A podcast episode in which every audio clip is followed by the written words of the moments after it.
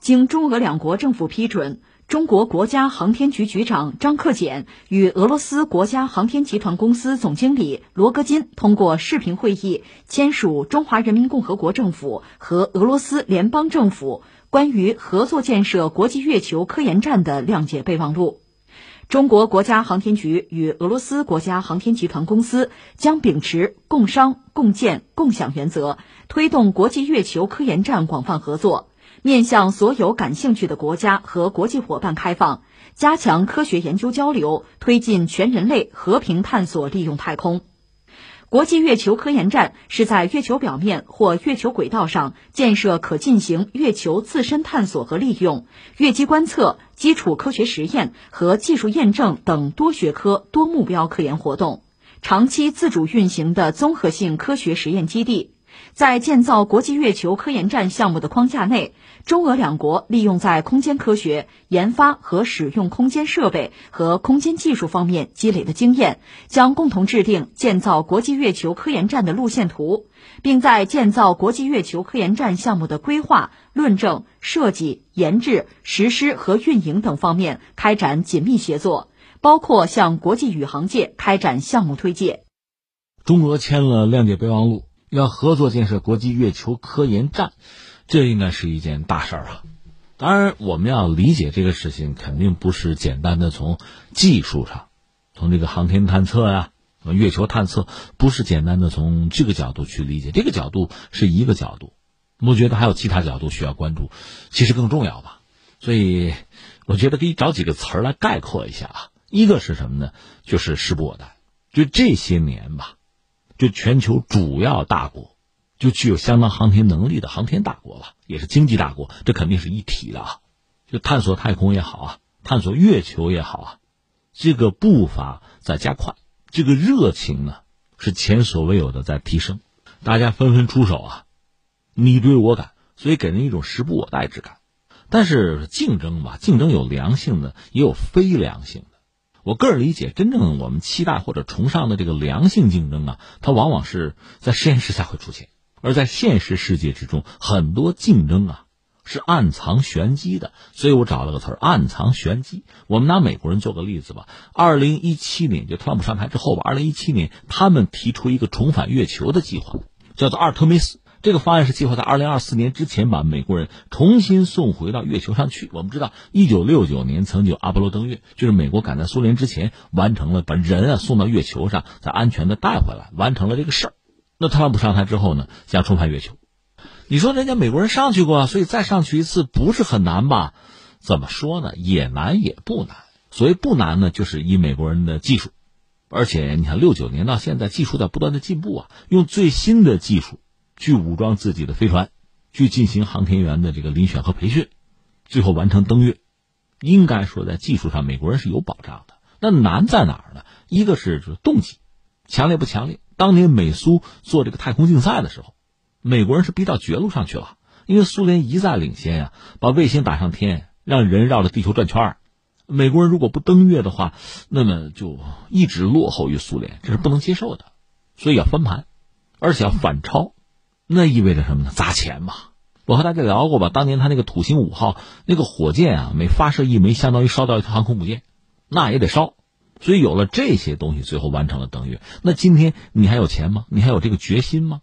就这些问题就变得很尖锐。所以美国一些应该叫有识之士认为吧，二零二四年之前重返月球不太现实。而且特朗普现在下台了，拜登的太空政策到底是什么样的？有没有继续啊重返月球？而且。把这个作为一个紧迫任务，有没有这个想法？我们要打一个问号。呃，NASA 的那个克里斯登廷不是说过吗？特朗普他下台，我也就辞职了啊，因为后任的美国总统不可能给我那么多钱了。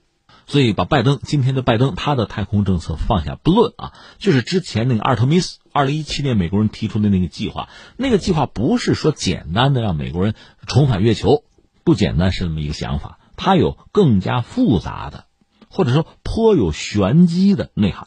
你看，一个是什么呢？他要搞一个月球的科研基地。第二个是什么呢？他也把这个设定成一个国际合作的计划吧。他邀请了谁呢？欧空局、日本、加拿大、英国、澳大利亚，就这些国家的有太空科学家吧，都被邀请，甚至还包括俄罗斯。你看啊，他邀请的俄罗斯我们先不说啊，就是五眼联盟加上日本。那么欧空局里边起关键作用的算是德国、法国吧，这是五眼联盟之外的，也算是西方主要的航天大国，也算是美国的盟友吧，所以他邀请了。俄罗斯他也邀请了，那他不会邀请中国。这个道理也很简单，因为中国有自己的太空计划，美国呢，很早就决定把中国是要排除在航天市场之外，这个我们都知道吧？现在你说针对中国的什么芯片啊、五 G 啊、华为啊。美国不是有禁令吗？全球范围内，任何国家、任何企业，你只要使用美国的芯片也好、技术也好、软硬件也好吧，你要和中国做这个生意，你得让我美国知道，你得让我美国批。这是在半导体领域，其实，在航天领域早就是这样了。全世界任何一个国家，你要发射卫星是吧？你那卫星上只要有美国人的零部件，这个卫星就不能让中国人发射，就是把中国要永远的，就是排除在航天市场之外。一个呢，怕中国进步；第二个呢。怕中国抢美国人的奶酪，所以中美之间的航天合作也就不可能了。那美国人对中国的态度，对我们来说也不觉得意外，对吧？做自己的事情就是了。那么俄罗斯呢？美国的这个心态其实比较复杂和纠结。嗯，在苏联解体之前，美苏就有太空合作，包括到苏联解体之后吧，美国也算是在探索太空的时候拉俄罗斯一把。最著名的就是那个国际空间站，到现在在天上唯一的那个大型的人造天体，就国际空间站，那里面主力就是美国和俄罗斯。那你说为什么呢？一个呢，用俄罗斯可以平衡欧洲或者其他什么力量；再就是美国对俄罗斯确实也还是有需要的。我们曾经聊过吧，美国那个航天飞机那项目其实是失败了。那么航天飞机被放弃之后呢，美国把自己的宇航员送到太空，要送到国际空间站，他根本就没有交通工具，怎么办？只能搭俄罗斯的飞船。当然，人家俄罗斯车票可贵哦，对吧？当然，这个问题这两年美国人解决了，就是马斯克，虽然他是私人航天，但毕竟是等于说搞了一辆新车，美国的宇航员可以搭载马斯克的飞船上到国际空间站，不用俄罗斯的了。俄罗斯的钱我也不让你挣了。但另一方面呢，在这次就阿特米斯，美国这个太空计划啊，要重返月球，在这个方案里边呢，还是有俄罗斯的位置。因为特朗普有人说他对俄罗斯有特殊的感情啊。和普京关系好啊，所以有俄罗斯的位置。这个阿尔特米斯，他这个方案呢，不是说了，我们说不是简单的重返月球就完了啊。美国人在月球上转一圈拍个照，不是这样的。他搞一个针对月球的常态化的驻留机制，要搞基地，所以他也拉着俄罗斯来吧，一块加入计划玩吧。但是我们说俄罗斯的态度啊，经过评估，最后没买特朗普的账，说你特朗普搞的这个月球方案，这是个私有化的方案啊。你这个商业开发计划不合法吧？就是国际法呀，这是俄罗斯的态度。所以之前呢，俄罗斯的这个航天部门曾经就官宣、公开表态说，俄罗斯不认可针对月球的私有化行为，认为这违反国际法，属于非法行为。美国所提出来的这个阿尔特米斯这个月球计划啊，是有政治色彩的。美方的意图呢，并不是建立一个国际项目，而是把这个项目打造成一个和北约相似的项目，所以俄罗斯就说放弃参与这个项目。你说，你看人家这个美国吧，是主动的邀你示好是吧？你非不参加，这算不算给脸不要脸呢？不是吧？俄罗斯其实很聪明，算的也很清楚。你想，当年有一个 G 七，都记得吧？就是七大工业国把俄罗斯拉进来，搞了个 G 八呀。但是你想在 G 八里边那七大工业国穿一条裤子，你俄罗斯老哥一个，你等于说是站在人家对立面的，而且二零一四年克里米亚危机之后一脚把你踢出去了，有你不多没你不少嘛。那目前我们看美国主导的这个月球项目，就阿尔特米斯这个项目，把俄罗斯是拉进来了，对俄罗斯实际上难道不是一个约束吗？你跟我一起搞，俄罗斯哪有那么多精力再搞一个？那既然跟美国一起搞，那里面全是美国的小兄弟。这跟 G 七的那个待遇不是一样吗？轮得到你说话吗？让你出钱出钱，没钱出力，别的少管别问，不就是这么个局面吗？所以俄罗斯说到底不可能加入到这个项目里面去。所以你看，刚才我挑了几个词儿吧，一个确实是时不我待啊，迫在眉睫啊。美国人是要搞嘛，你俄罗斯不搞，我们自己搞，我有一帮兄弟呢，这是一个。再就是暗藏玄机呀。它不简单的是一个技术问题，也不像好莱坞大片里面演的那样一些政治家。怀有不可告人的目的，哈，令人不齿。全世界的科学家有这种神圣的使命感，大家抱团探索科学、探索宇宙，不是他。这里边就是美国这个小九九，俄罗斯看得很清楚了。没法参与，不能玩啊。但是人家美国人又搞，俄罗斯自己能不能搞？搞不起。我们讲了嘛，他的经济实力其实不允许，而且在苏联解体之后，他在航天领域的技术进步非常有限。他现在说到底吃的还是老本，就是苏联时代的老本。这待会儿有空我们再讲啊。所以你看，中国是要被排除在外的，美国绝不可能拉着中国一起来。现在在其他领域脱钩还忙不迭呢，你说这个能拉你吗？另外，俄罗斯是自己主动的不参与了，那么中俄两家走到一起，形成新的一极。这似乎是顺理成章，或者叫水到渠成啊！而且有意思的是，这不是美国人拒绝俄罗斯，而是俄罗斯自己拒绝了美国人的邀请，他选择和中国合作，自觉自愿，哎，这很有意思。说到这，还有一个角色，我得扯一句是欧洲欧盟啊，因为前两年当时中俄欧三家呀共同搞一个月球的基地，其实大家都有自己的想法是吧？所以凑到一起合作。前两年似乎还是主旋律，特别是在特朗普闹得比较凶的时候吧，呃，欧洲人比较积极。现在拜登上台之后，明显的看到欧洲人在这个问题上似乎就畏首畏尾了，愿意主动的向美国靠拢，而不是中俄。说到底，那取决于拜登能给欧洲人什么实际的好处了，能拿到什么实惠了。如果也是去那个就傻小子哈，让人指使的火中取栗的那个角色，欧洲人恐怕到时候也会迟疑。当然，现在在国际格局之中，欧洲就是这么一个角色嘛，所以在航天领域，包括这个登月合作上，他也不可能超出自己原有的那个能力，他就这样了。把这个事儿放在这儿哈，我们说了，它不是个技术问题，更多的其实成政治问题了。呃，那下面我们说中俄合作，中俄合作的话，就在探月这个问题上，其实有非常广泛的空间吧。我觉得至少三点，第一个是什么呢？就说技术，还有一个是什么呢？是规则，规则的制定。再有一个，当然就涉及到在国际关系之中和其他航天强国的这个关系了。一样一样说，一个是技术，这不是我猜的，是前段时间，呃，俄罗斯的航天集团的总裁叫做罗格金。罗格金这个人不简单，他曾经是俄罗斯第一副总理吧，就抓这个军工啊，抓航天的。他其实现在这个角色依然很重要。他自己是在圣彼得堡的那个国际经济论坛上曾经有一番表述，就说准备和中国分享超重型运载火箭的相关数据，而且提议两国呢共同打造月球基地、建设遥感卫星群。这是他提的这个三样。重复一下啊，一个是这个超重型运载火箭。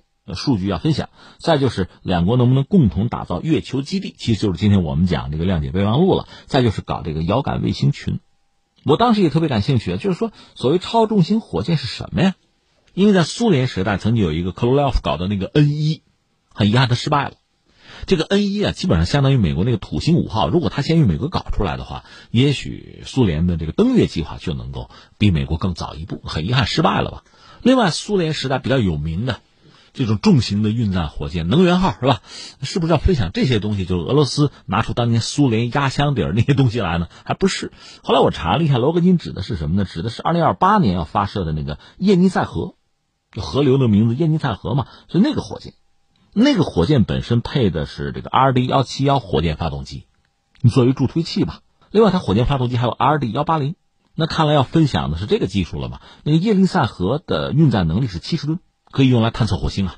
当然，我们坦率说，刚才我们谈到俄罗斯航天技术其实进步很有限，还是吃苏联的老底儿吧。但那个老底儿确实相当丰厚。就说这个 R D 幺八零吧，美国一直在进口，就是俄罗斯这款发动机啊，火箭发动机，所谓什么便宜量又足吧。呃，而且美国俄罗斯就是在两国关系上翻脸之后吧，涉及到制裁，美国曾经嚷嚷着制裁不买了，俄罗斯那边也曾经反制美国说我不卖了。但是说归说，最后呢，这个生意还得搞，因为美国没有这款发动机，你说自己搞行不行？完全可以搞啊，花钱，熬时间呢，所以美国等不起。另一方面，俄罗斯说真的是这个发动机产能有，它不卖到美国了，谁还要啊？对吧？也是个麻烦。所以最后呢，这个航天合作就腻腻歪歪，双方捏着鼻子也都继续着。也曾经有传言中国对这个发动机感兴趣，但是到现在没有公开说进口。现在俄罗斯方面说要分享这个技术呢，是不是意味着也就谈不上进口了？分享技术嘛，把数据拿到手就算了。另外，中国这个长征九号前不久我们讲这个计划，看来是正在实施。我们的这个重型运载火箭啊，你在这方面能力够了，对方就愿意跟你合作，甚至平价卖给你一些产品和技术。你要能力不够，那就是老师学生的关系，人家肯定要卖天价、卖高价的。这是我们说在技术上是有合作。然后我觉得很重要的是什么呢？涉及到一个规则制定的问题。因为以前美国呢，他把持着自己的太空优势，他当然愿意在这个太空探索问题上啊，制定一套规则。这个规则自己享有尽可能多的话语权和特权，肯定是这样。而且刚才我们讲那个阿尔特弥斯计划，那个计划里面，美国其实一股独大呀。你比如日本，人家的运载火箭还不错，就那个 H 一 H 二运载火箭能力是不错的，而且它那个小行星探测技术很牛的，这是日本。但是你给我上月球试试，他没有上去嘛，或者说上不去嘛。另外，欧空局或者英国、澳大利亚吧，你说在航天领域、航天技术上，可能在某一个单元、某一个分支上吧有心得。一招鲜，但是整体来说，那美国真是一股独大。换句话说，其他盟友呢，那就是配的，那绿叶衬红花，象征意义更大。说到底，你们掏钱吧，到时候带你们俩人上去玩一下就行了。那美国一股独大呢，他很愿意制定一套对自己最有利、对他人更多的是一种限制和约束的一个太空秩序，而这个秩序公平吗？不公平啊！那中国也好，包括俄罗斯也好，如果加入美国这个秩序，受到美国的约束。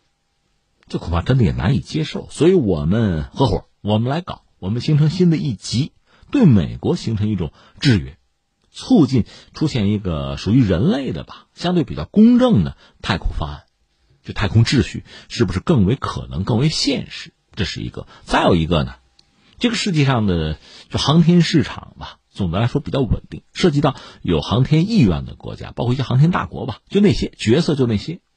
如果没有中俄的合作，就是美国一股独大，他是太阳，大家绕他转，彼此确定一个秩序，确定彼此的距离，这算是一种格局吧。但是现在中俄如果能够在就月球基地啊，就科研站啊，在这个层面上有突破，形成一个所谓双黄蛋，那么全球各国就主要的航天国家吧，是可以重新调整自己的航天计划，重新调整距这两个黄，就是中俄算一个，美国算一个吧，和这个黄的距离。我想，这个肯定是对中国比较有利的一个局面吧。另外呢，航天合作呀，那是一个高投入而且持续投入一个漫长的过程。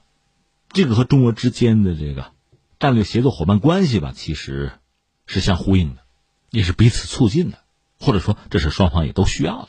刚才我们谈到在探索月球的这个问题上，欧洲确实有自己的野心，有自己的想法，一度和中俄也有接触，也谈过。